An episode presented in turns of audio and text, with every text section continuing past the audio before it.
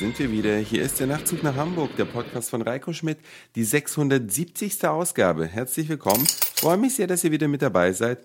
Am Donnerstagabend, vielleicht erinnert sich der ein oder andere Nachtzug nach Hamburg-Hörer noch an eine Folge von vor vielleicht, waren vielleicht sechs Wochen.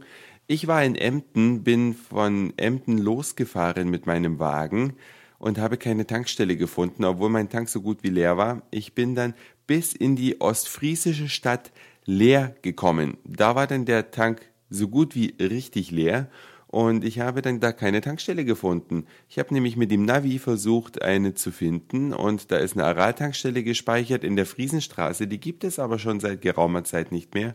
Und ich bin dann mit Durchfragen durch dieses Einbahnstraßenwirrwarr mit letzter Mühe und Not zu einer Tankstelle gekommen und habe da tanken können. Die haben nicht so ohne weiteres noch die Kreditkarte akzeptiert, sodass ich vier Euro Servicegebühr auch noch draufpacken durfte, was mir aber in dem Moment wurscht war. Und heute klingelt mein Telefon.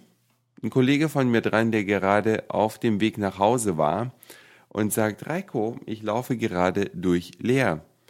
Ich sag, wie, du läufst doch leer, du wolltest doch schon längst zu Hause sein. Ja, mein Tank ist leer und ich habe mir den Kanister aus dem Wagen genommen und bin auf der Suche nach der Aral-Tankstelle. Und ich sage, nee, das glaube ich jetzt nicht. Genau das gleiche, fast so dramatisch ist mir auch passiert, nur ich habe es mit eigener Kraft noch geschafft, vor die Zapfsäule zu rollen.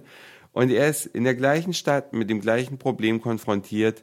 Kein Benzin im Auto, keine Tankstelle in der Nähe. Er hat sich nämlich das TomTom aus dem Wagen rausgenommen und versuchte nun die Tankstelle zu finden und musste dann feststellen, die gibt es nicht mehr. Und er fragte mich nun, was ich machen soll. Und dann habe ich gesagt, du, ich weiß nicht, wie die Tankstelle heißt, aber sie ist schwarz-gelb lackiert, ist unmittelbar im Stadtzentrum.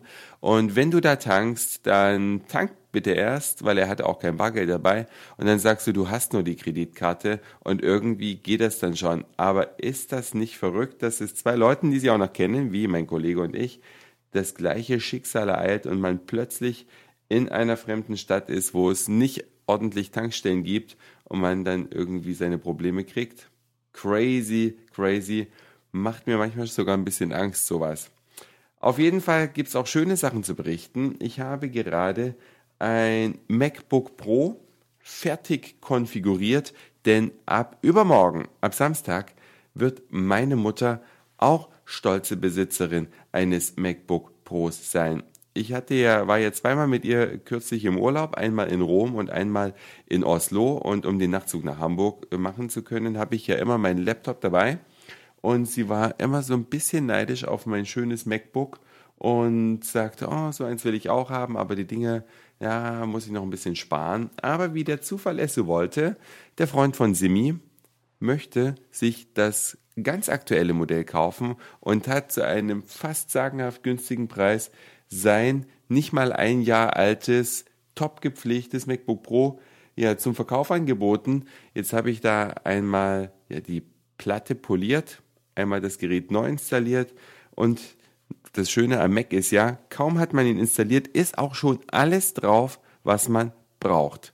Was man braucht als normaler Heimanwender ist ein Internetbrowser, der heißt Safari. Man braucht ein Mailprogramm, um E-Mails lesen und schreiben zu können. Man braucht ein Fotoorganisationstool und das war's schon im Wesentlichen. Skype braucht man noch, richtig. Skype muss natürlich auch noch drauf und alles bis auf Skype ist ja bereits drauf, wenn man den Laptop einmal neu aufsetzt. Das ist alles im Betriebssystem drin. Nur noch Skype musste ich runterladen. Das war also eine super einfache Geschichte. Und jetzt bin ich mal gespannt, wie meine Mutter mit dem Ding klarkommt. Sie hat ja ihr Leben lang nur PCs benutzt, aber immer eher etwas widerwillig, weil die halt ja, teilweise etwas umständlich in der Bedienung sind. Jetzt gibt es am Samstag dann einen Kurs von Sohnemann und dann werden wir mal ganz gespannt schauen, ob sie das hinkriegt. Vielleicht mache ich ja mit meiner Mutter sogar mal zusammen einen Podcast via Skype, nehme den auf und spiele ihn euch vor. Spätestens, wenn es soweit ist, hat meine Mutter dann die Technik vollends im Griff. Das war's für heute. Dankeschön fürs Zuhören, für den Speicherplatz auf euren Geräten. Ich sage Moin, Mahlzeit oder Guten Abend, je nachdem, wann ihr mich hier gerade gehört habt. Und dann hören wir uns auf jeden Fall morgen wieder. Dann aus dem schönen Sachsen. Euer Reiko.